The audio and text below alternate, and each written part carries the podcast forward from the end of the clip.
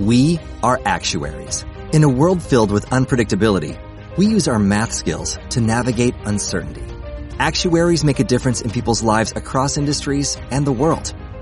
Actuaries have the freedom to work anywhere, and according to US News and World Report, we're the 25th top paying career. Make an impact as a fact seeker and a truth teller. Use your math skills for good as an actuary. The world needs you. En este preciso momento, depredadores invisibles a simple vista se están infiltrando en su mundo. Sus defensas no servirán de nada ante su asombrosa fuerza. Le causarán grotescas deformaciones. Harán que sangre por cada orificio e incluso harán que sus órganos vitales dejen de funcionar. Harán casi cualquier cosa para sobrevivir y luchar un día más, incluso si eso significa matarle. No sabemos cuál es su potencial para causar enfermedades serias. Lo que más me asusta es de dónde va a venir el próximo microorganismo asesino y qué forma va a adoptar. Aventúrese en el peligroso mundo de los gérmenes asesinos.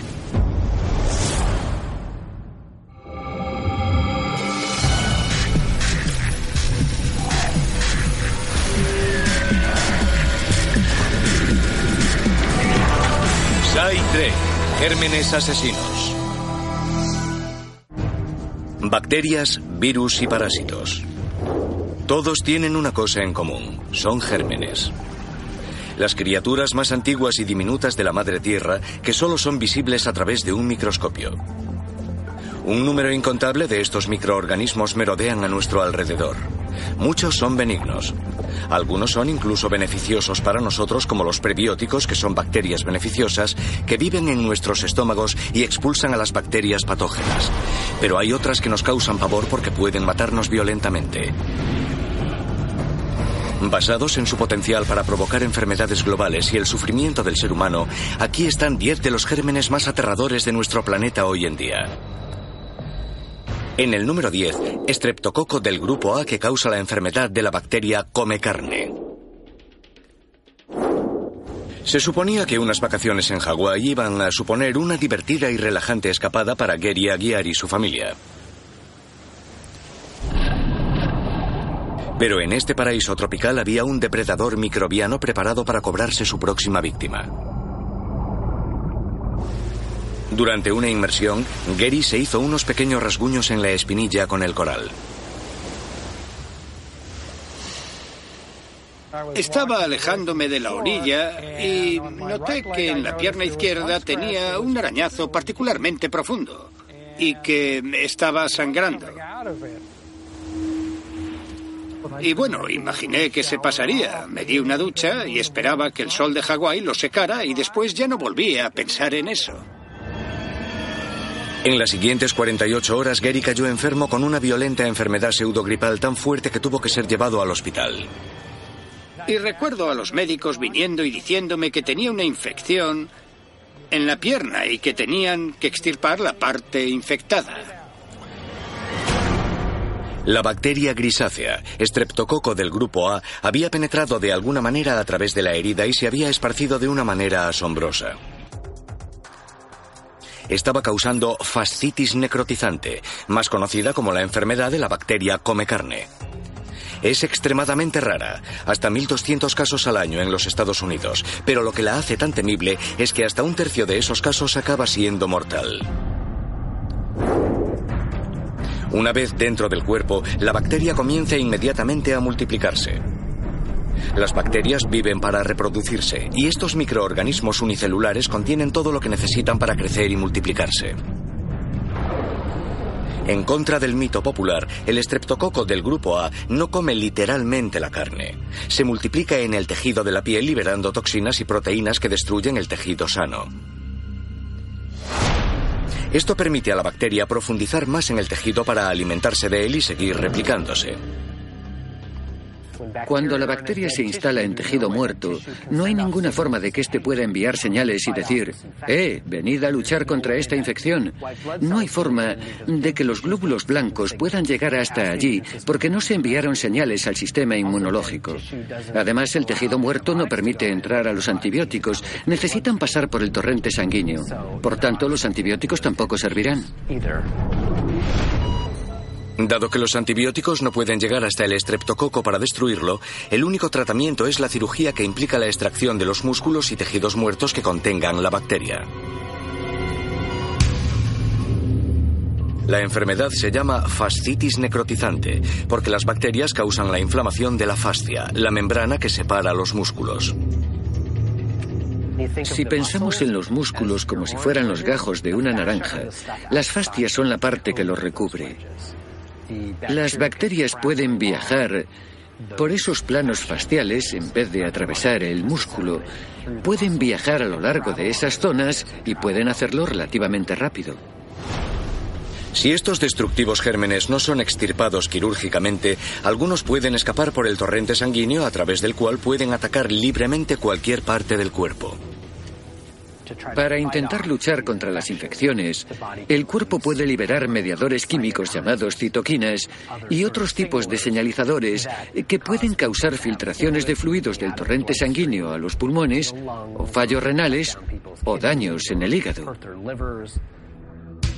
Y esto es exactamente lo que le ocurrió a Gary Aguiar. Antes de que los cirujanos pudieran extirpar todo el tejido muerto, las bacterias ya habían invadido su torrente sanguíneo y estaban atacando órganos vitales. Continuaba teniendo fallos renales, estaba continuamente en diálisis. Luego empecé a tener fallos pulmonares y después un fallo cardíaco. Mi hermano voló desde los Estados Unidos y él y mi esposa trajeron a un cura católico que me dio la extrema unción. Parecía que el estreptococo del grupo A se había cobrado otra vida. Sin embargo, tras 40 días en el hospital, Gary sobrevivió milagrosamente solo para afrontar lo que la bacteria había dejado tras de sí. Tenía la pierna cubierta por enormes heridas. Parecía salido de una película de terror. Es una enfermedad muy grave.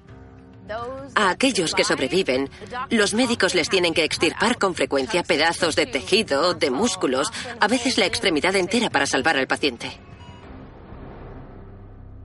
Después de eso no eres la misma persona. Incluso si no han perdido una extremidad, la pierna puede que no responda, ya que muchos de los grupos musculares importantes han sido destruidos. Con tanta masa muscular extirpada, los esfuerzos atléticos son ahora dolorosos para Gary. Esta es la parte de atrás de la pierna. Esta es la mayor herida de la que todo el mundo se da cuenta. Esta es la parte de arriba, el muslo, de donde, como se ve, me extirparon mucho músculo. Es decir, que aquí, en este bulto hay músculo, pero está entumecido. El estreptococo del grupo A es una bacteria común presente en todas partes. En este preciso momento está escondida en la garganta de millones de norteamericanos y por razones inexplicables no les causa ningún daño. Sin embargo, si entra en contacto con una herida abierta, este terrible germen puede causar la enfermedad de las bacterias come carne. Es probable que pueda vivir varios días sobre distintas superficies. En cualquier parte, sobre las mesas, pomos, agarraderas, se ha encontrado viviendo en el agua del mar. Bueno, hay un montón de bacterias que puede contagiarte a otra persona. En lo más profundo de mi corazón, creo que la contraje en el agua. El estreptococo del grupo A puede ser una bacteria espantosa. Pero hay otro germen que puede ser todavía más aterrador.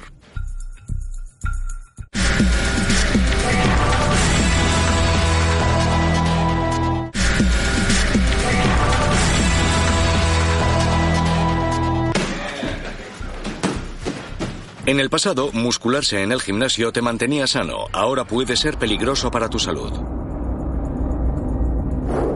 Número 9. SARM.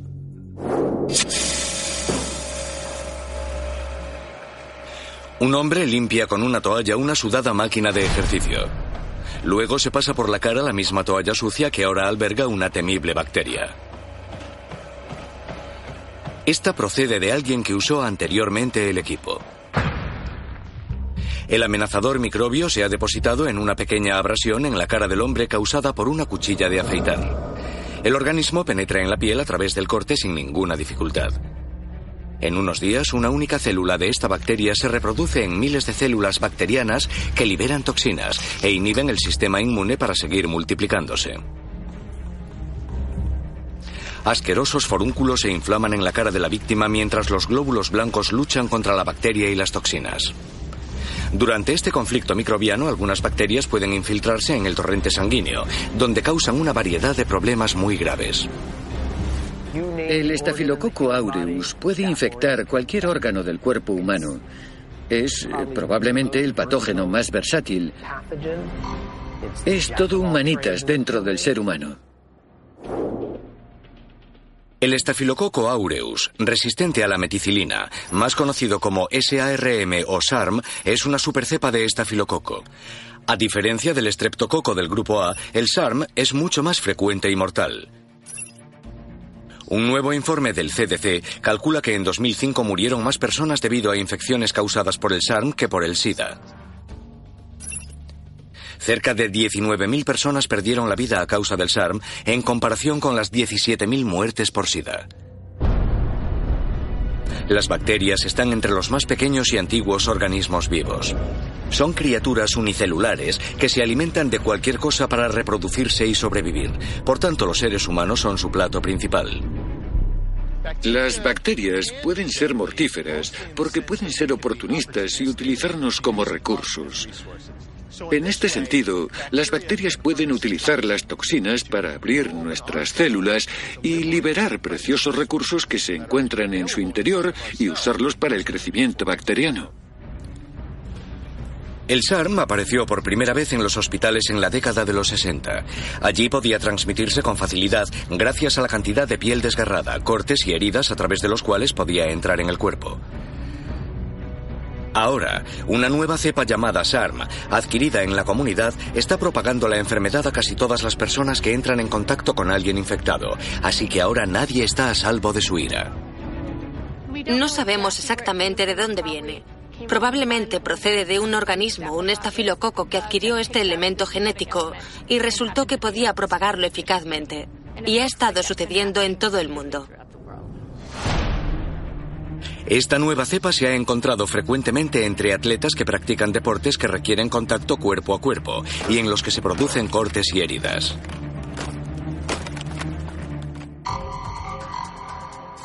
El SARM es conocido como una superbacteria porque es resistente a los antibióticos de uso común como la meticilina, una forma de penicilina creada a partir de los hongos penicillium. Por tanto, pasa de ser un desafío a una amenaza. Quedan algunos antibióticos de segunda línea que no se usan muy a menudo, con los que se podría tratar la enfermedad, pero los médicos se los guardan en la manga para las infecciones más graves. Y el problema es que si los médicos les dan esos antibióticos a todo el mundo, lo que sucederá es que la bacteria simplemente mutará y se hará resistente a los antibióticos. Un microorganismo es resistente a los antibióticos cuando puede soportar sus efectos gracias a, entre otras cosas, el cambio de su estructura superficial. El aumento de bacterias resistentes como el SARM se debe en realidad al uso abusivo de antibióticos. Le damos al organismo una razón para desarrollar características de resistencia y eso es lo que llamamos presión de selección. Por tanto, donde la gente consume muchos antibióticos, se le ofrece a ese organismo resistente la oportunidad de desarrollarse con más fuerza. Y así es como vemos surgir la resistencia. La resistencia a los antibióticos puede transmitirse entre bacterias cuando dos bacterias diferentes entran en una forma de apareamiento microbiano. Durante este proceso pueden intercambiar ADN, un ácido nucleico que contiene la huella genética de los organismos y parte de este ADN contiene genes resistentes a los antibióticos.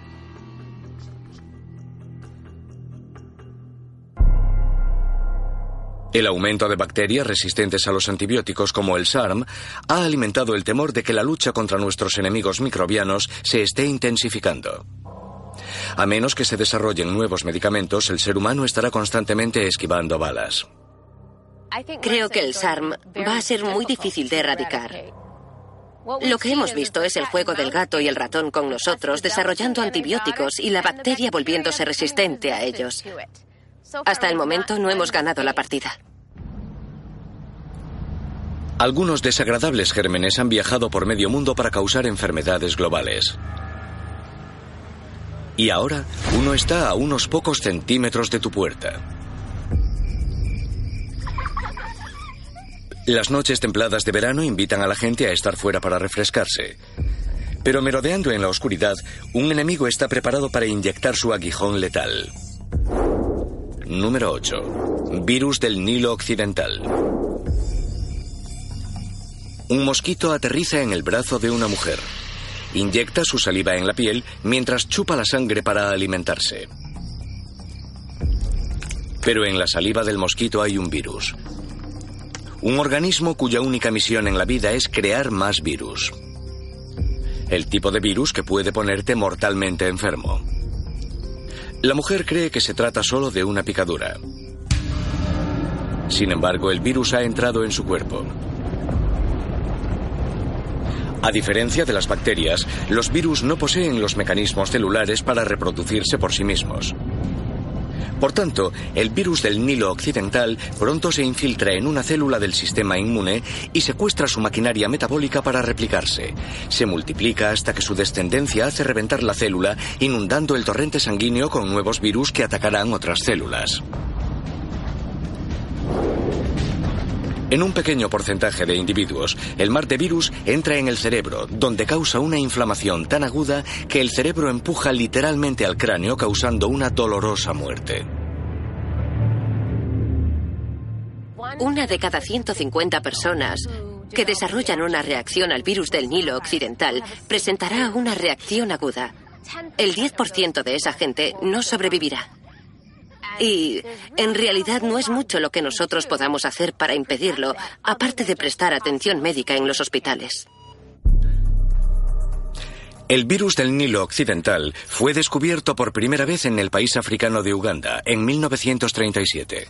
Desde su llegada a los Estados Unidos a finales de los 90, el virus del Nilo Occidental se ha cobrado casi mil vidas y no parece que se vaya a acabar. Es más, actualmente no se dispone de una cura. Las aves son las portadoras naturales del virus, ya que están en todas partes del mundo y pueden viajar largas distancias. Los mosquitos succionan sangre de un ave infectada y después inyectan su saliva en una ave sana, por tanto la enfermedad se propaga. Las aves están presentes en todas partes, y tanto las aves como los mosquitos migran.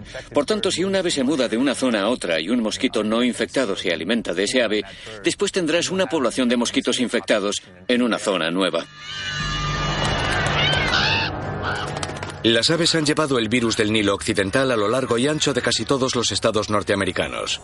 Y con los mosquitos como transmisores, todo el mundo es vulnerable a este virus que tiene el potencial de matar violentamente. Los mosquitos no solo transmiten el virus del Nilo Occidental, sino que transportan también algo mucho más mortífero. Número 7. Plasmodium falciparum. El parásito que causa la malaria. Es una enfermedad pseudogripal que acarrea fiebre aguda. Esta antigua enfermedad todavía mata entre 1 y 3 millones de personas al año, principalmente en regiones tropicales pobres. En África subsahariana, un niño muere a causa de la malaria cada 30 segundos. Como las bacterias y los virus, los parásitos son también microorganismos con una función específica. Están en o sobre el tejido vivo de especies como el ser humano y los explotan para mantenerse vivos alimentándose de las células. El Plasmodium falciparum es un parásito primitivo que invade a su hospedador a través de la picadura de un mosquito. Desde allí, una forma infecciosa puede viajar al hígado de este, replicarse e irrumpir en el torrente sanguíneo, después de lo cual infecta a los glóbulos rojos. En este vídeo de glóbulos rojos infectados por Plasmodium falciparum, se puede ver cómo los parásitos literalmente revientan las células y tan pronto como estallan, infectan una célula vecina. La mejor línea de defensa del ser humano ante estos invasores es nuestro sistema inmunológico, que incluye un ejército de glóbulos blancos que son los primeros en responder para impedir infecciones microbianas. Estas células se encuentran en la sangre y los tejidos y con frecuencia envuelven los cuerpos extraños.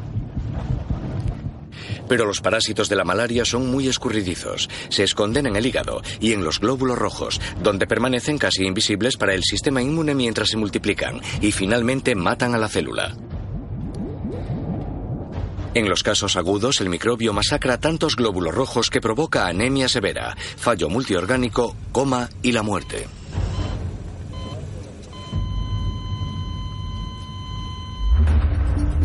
Este parásito sigue siendo una amenaza potencial para cualquiera que viva o visite las zonas tropicales.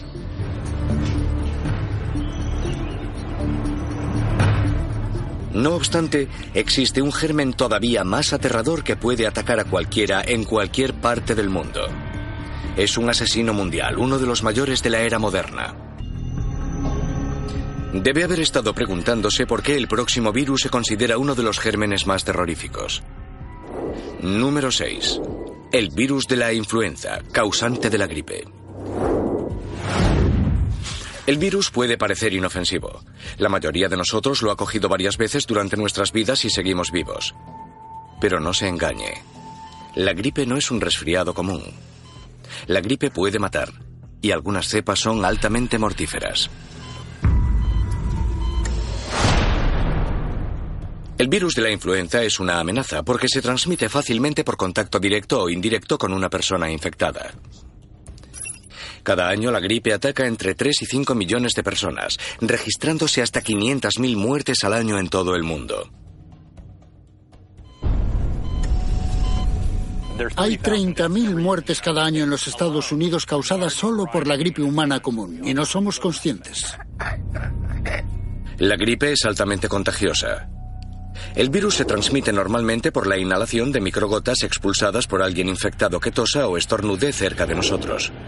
Una vez en el cuerpo, el virus empieza a replicarse. Nuestro sistema inmune sale al rescate creando linfocitos T citotóxicos. Son anticuerpos o proteínas que pueden inactivar el virus. Los químicos también estimulan las fibras nerviosas que ponen en marcha la tos y los estornudos para eliminar del cuerpo la infección viral. Una vez que el cuerpo ha quedado limpio del virus, nuestro sistema inmune crea células de memoria capaces de reconocer a ese virus en particular y defendernos de futuras infecciones. Pero algunos virus pueden burlar a esas células de memoria cambiando su estructura superficial constantemente. Hay virus de los que te contagias y tu sistema inmunológico los destruye y ya está. Pero puedes contagiarte de otra versión y enfermar una y otra vez. Cada año hay una variedad de cepas del virus de la gripe. Algunas mueren, mientras que otras crean epidemias mundiales, llamadas pandemias. La peor de todas registrada en la historia de la humanidad fue la gripe española de 1918. Exterminó a casi 50 millones de personas.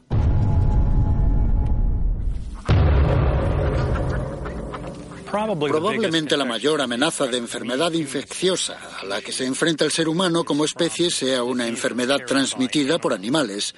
Y casi con seguridad se tratará de una enfermedad transmitida por aves. Y seguramente será una gripe. Como el virus del Nilo Occidental, el de la gripe se propaga con miles de millones de aves alrededor del mundo. Y cuando las aves migran largas distancias, pueden cambiar cepas de gripe a través de un proceso llamado recombinación, gracias al cual dos virus dentro de un animal intercambian genes. Como resultado, surge un nuevo o mutado virus y puede transmitirse a otros animales. Esa es la oportunidad para que dos diferentes cepas del virus infecten el mismo animal al mismo tiempo. Y de ahí sale una nueva variedad genética de virus para la que puede que no seamos inmunes. Nuestra mejor defensa contra el virus de la gripe son las vacunas anuales, que normalmente se hacen de componentes de virus reales activados mediante un proceso químico. Cuando nos vacunamos, el sistema inmune reconoce los agentes de la vacuna como invasores externos. Los anticuerpos o los linfocitos C citotóxicos están hechos para destruir a los invasores y las células de memoria los recordarán. Cuando el virus real llegue, las células de memoria reconocerán el código proteico que será igual al de la vacuna y lo neutralizarán antes de que pueda causar la enfermedad. No obstante, dado que el virus de la gripe muta constantemente, necesitamos nuevas vacunas cada año. Por tanto, es una constante batalla entre ellos y nosotros, y con frecuencia el germen gana.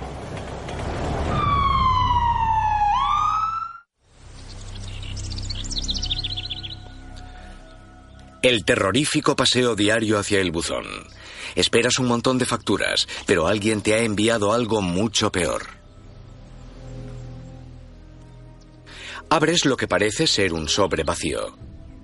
Sale una ráfaga de una bacteria que ha sido introducida en un polvo inodoro.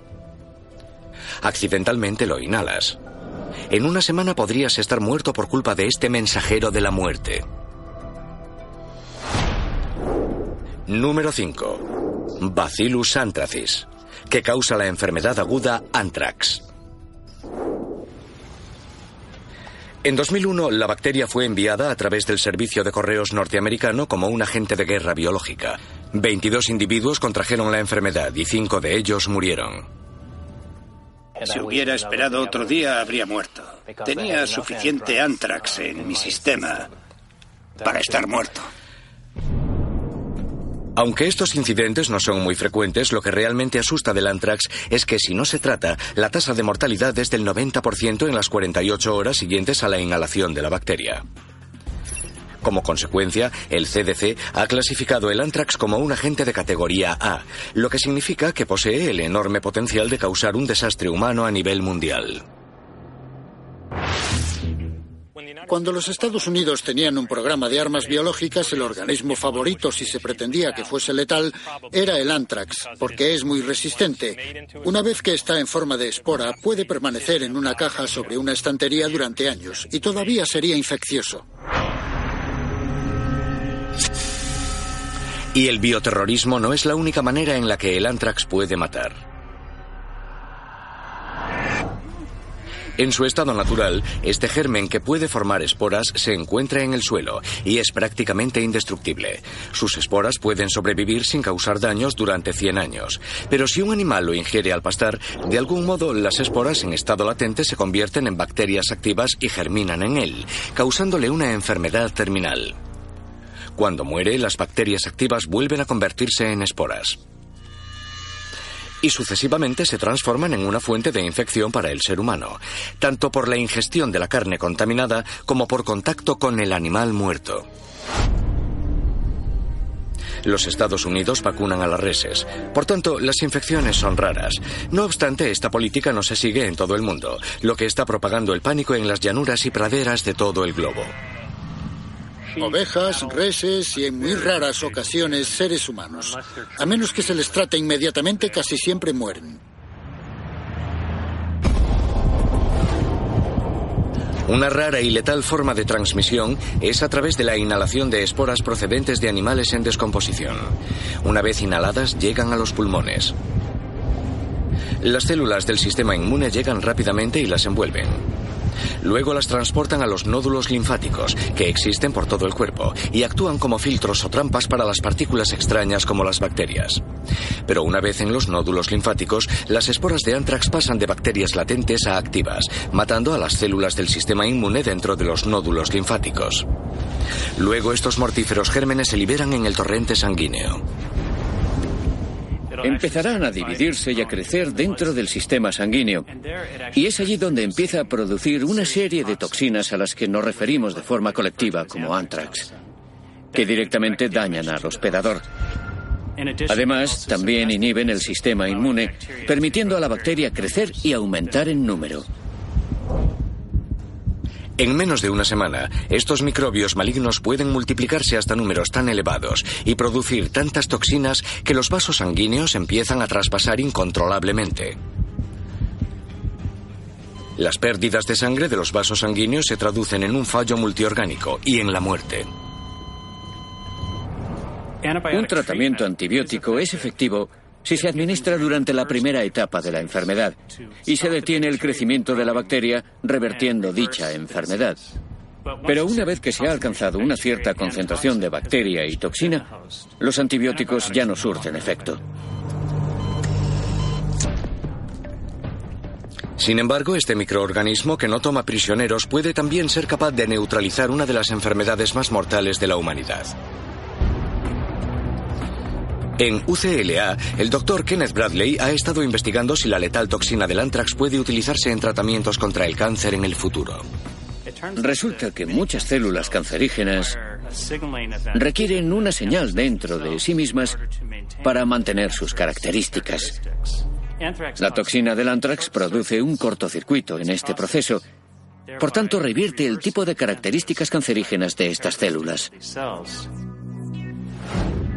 Pero transformar un agente bioterrorista en un arma de lucha contra el cáncer no sucederá de la noche a la mañana. El Bacillus anthracis sigue siendo un motivo de alarma. Pero los gérmenes más terroríficos son resultado de la naturaleza o de alguna otra fuerza siniestra. La realidad es que la naturaleza ha hecho un buen trabajo creando algunos de los más diabólicos y repugnantes virus que conocemos. De hecho, uno puede pensar que la naturaleza hace mucho mejor trabajo que nosotros. El próximo germen podría convertirse incluso en más mortífero que el anthrax. Número 4. El virus que causa la viruela. La viruela es el organismo que me mantiene en vilo cuando pienso sobre la amenaza del bioterrorismo. La viruela es una enfermedad espantosa porque el virus se transmite fácilmente por inhalación o contacto físico con una persona u objeto infectado. Solo en el siglo XX acabó con la vida de 500 millones de personas en todo el mundo. La forma de viruela severa, conocida como viruela hemorrágica, tiene una tasa de mortalidad de entre el 90 y el 100%. A diferencia de otros virus, el ser humano es su única presa. Una vez dentro del cuerpo, el virus de la viruela se replica en los glóbulos blancos, en el bazo, en la médula ósea y en los nódulos linfáticos causando fiebre y toxemia antes de liberar toda su furia. Tras dos semanas, el virus se aloja en pequeños vasos sanguíneos de la piel y la boca, secuestrando las células para usar su maquinaria metabólica y replicarse. A medida que se multiplica, el virus produce úlceras, ampollas infectadas y hemorragias en la piel y en las membranas mucosas. Todo esto encaminado hacia una dolorosa muerte. Dado que el virus tiene un largo periodo de incubación antes de que la clásica erupción aparezca, puedes apostar que habrá mucha gente infectada antes de que alguien determine que se trata de viruela, basándose en la presencia de la clásica erupción.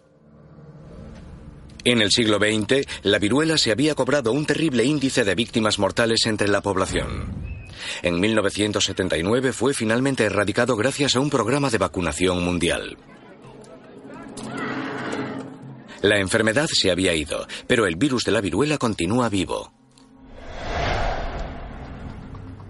Por acuerdo internacional, los viales de viruela que quedaron fueron guardados en dos lugares de almacenamiento vigilados.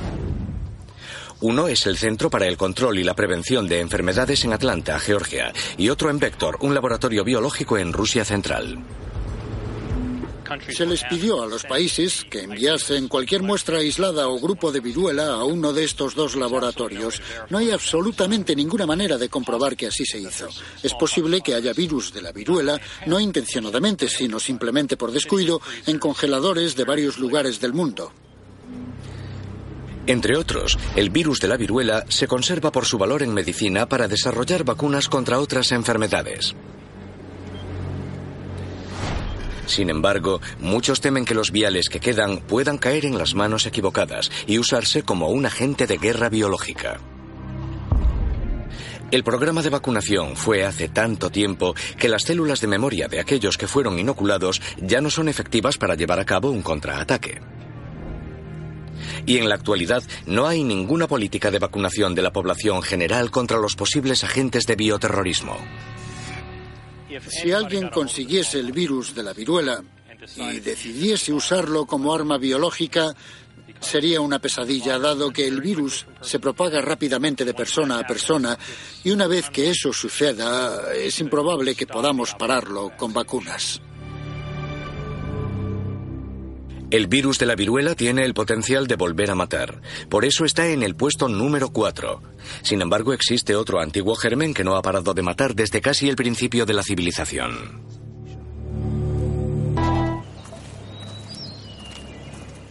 Está haciendo senderismo por las montañas. El lugar parece tranquilo y apacible, pero muy cerca, un asesino espera pacientemente a su próxima víctima. Número 3. Yersinia pestis, que causa la peste bubónica. Un enjambre de pulgas está infestando una ardilla muerta. Al succionar la sangre del animal para alimentarse, las pulgas también ingieren una traicionera bacteria. Los gérmenes no matan a las pulgas, pero las usarán como medio de transporte. Ahora las pulgas buscan otra fuente de sangre y resulta que es usted. La bacteria lo acompaña en el paseo. Siente una picadura en el brazo. La saliva de la pulga, ahora llena de bacterias, se introduce en su piel a través de su boca en forma de tubo. Le da un manotazo y continúa con su caminata. Pero la letal bacteria se ha quedado y ha encontrado un nuevo hábitat para reproducirse. Viaja a sus nódulos linfáticos y empieza a multiplicarse. Esto causa una hinchazón del tamaño de una naranja en sus axilas, cuello e ingles. Dada la inflamación, los glóbulos blancos se apresuran para llegar al lugar. Finalmente, los glóbulos blancos mueren, aparece el pus y los nódulos linfáticos revientan liberando la bacteria y sus letales toxinas en el torrente sanguíneo. Sin un tratamiento con antibióticos, morirá en una semana por un shock causado por hemorragias espontáneas en la piel y en las membranas mucosas. Yersinia pestis es la antigua bacteria que causó la peste bubónica. Solamente en el siglo XIV, la enfermedad se cobró alrededor de 75 millones de vidas. Con frecuencia descartado, por tratarse de un patógeno de antaño, la enfermedad causada por esta bacteria continúa matando entre 1.000 y 2.000 personas cada año en todo el mundo. Por tanto, si estás en las montañas y ves una ardilla muerta, no te acerques, porque esa ardilla puede haber muerto de peste y las pulgas pueden saltar sobre ti y contagiártela. Puede llegar al torrente sanguíneo inmediatamente y causar un tipo sistémico de peste que tiene una tasa de mortalidad de entre el 50 y el 70% si no se trata.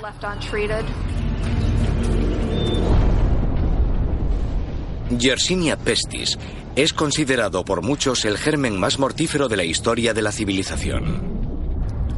Aunque otro terrible germen puede alcanzarlo. Número 2 el virus de la inmunodeficiencia humana o VIH. El VIH puede causar el síndrome de la inmunodeficiencia adquirida, conocido como SIDA, y que ha sesgado aproximadamente 25 millones de vidas desde 1975. En este momento el VIH infecta a más de 36 millones de personas en todo el mundo. Es un virus diabólico. Las células que infecta son las células que deberían estar luchando contra él.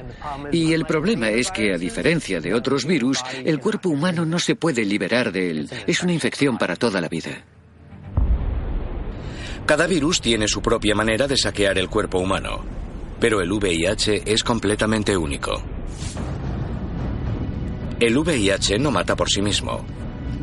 El acosador microbiano suprime las defensas inmunes de una persona, las herramientas que usamos para luchar contra gérmenes invasores, al aniquilar las células del sistema inmune llamadas linfocitos T4. Una vez que una persona pierde demasiados T4, su cuerpo ya no puede contrarrestar los efectos de otros microbios que causan infecciones. Básicamente, el VIH les abre las puertas. Como resultado, los gérmenes finalmente invaden a las personas infectadas de VIH y éstas mueren de infecciones pulmonares, de piel o de otras enfermedades. A esto se le llama SIDA. Con el tiempo, a medida que el virus se multiplica y el sistema inmunológico se ve más dañado por el virus, el cuerpo humano posee menos potencial para combatir el VIH, porque el VIH está matando las células que deberían combatirlo. Alguien que tenga VIH no puede librarse del virus. Solo puede dar copias de este a otras personas que interactúan con él. El virus se transmite a otro ser humano y durante mucho tiempo desconoces que lo tienes y esto permite que se transmita más fácilmente a otras personas de la población. Existen varios medicamentos para combatir el VIH. No pueden curar la infección, pero pueden controlarla suprimiendo la replicación del VIH. Por desgracia, en África y en otros países en desarrollo, donde el VIH se está propagando más rápidamente, la mayoría de la población no tiene acceso o suficiente dinero para comprar estos medicamentos. Entonces, ¿cuál es el germen considerado más aterrador sobre la faz de la Tierra? Se cree que el origen de este asesino yace en la República Democrática del Congo, en África.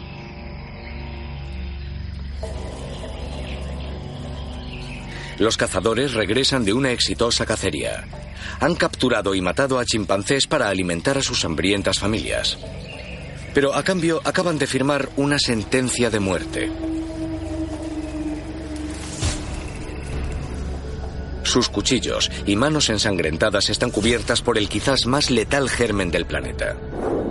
Número 1. El virus ébola. Este microbio depredador provoca fiebre hemorrágica de ébola, una fiebre hemorrágica que posee una tasa de casi el 100% de mortalidad, la mayor de entre los patógenos conocidos. Y aún hay más, no tiene cura.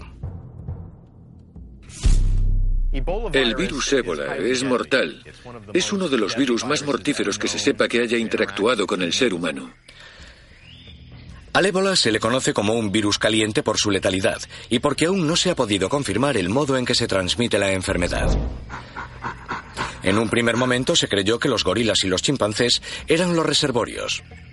El virus no afecta a estos, son meros portadores del virus, pero nuevas y asombrosas pruebas sugieren que quizá el murciélago de la fruta de África Central puede ser el reservorio que sucesivamente infectó a las especies de simios. El ébola se transmite a los seres humanos a través de la sangre o fluidos de un animal infectado o de un humano que tenga la enfermedad. Cientos de personas han caído ya víctimas de este microorganismo en África Central. Existe un ritual en algunas tribus africanas por el cual todos los miembros de la familia lavan el cuerpo de un familiar muerto. Esta es la receta perfecta para propagar el ébola de una persona a otra, gracias a que hay sangre repleta de virus. Una vez que el ébola entra en el cuerpo, el virus ataca a muchos tipos de células. Finalmente entra en las células de las paredes de los vasos sanguíneos donde se multiplica tan rápido que destruye la superficie de estos, causando profusas hemorragias internas. El virus satura el torrente sanguíneo causando la formación de coágulos que finalmente bloquean el suministro de sangre a los principales órganos. Esto lleva a un fallo orgánico. En una o dos semanas, la coagulación lleva a la muerte en un proceso llamado shock irreversible, con hemorragias espontáneas saliendo por todos los orificios. La persona muere violentamente con sangre saliendo de todos sus orificios o incluso a través de la piel. Contraer el ébola puede parecer extraño para un ciudadano medio. Pero dado que el virus se propaga a una destructiva velocidad y no existe ninguna vacuna autorizada o tratamiento, el CDC ha clasificado el virus ébola como un agente de bioterrorismo de categoría A. Esto significa que posee el mayor potencial para causar una catástrofe humana a gran escala. No hay pruebas de que el ébola pueda transmitirse por vía respiratoria en los humanos, pero se ha demostrado que puede transmitirse por vía respiratoria en simios. Esto es un poco alarmante. Ese es un tipo de transmisión mucho más fácil que por contacto con la sangre.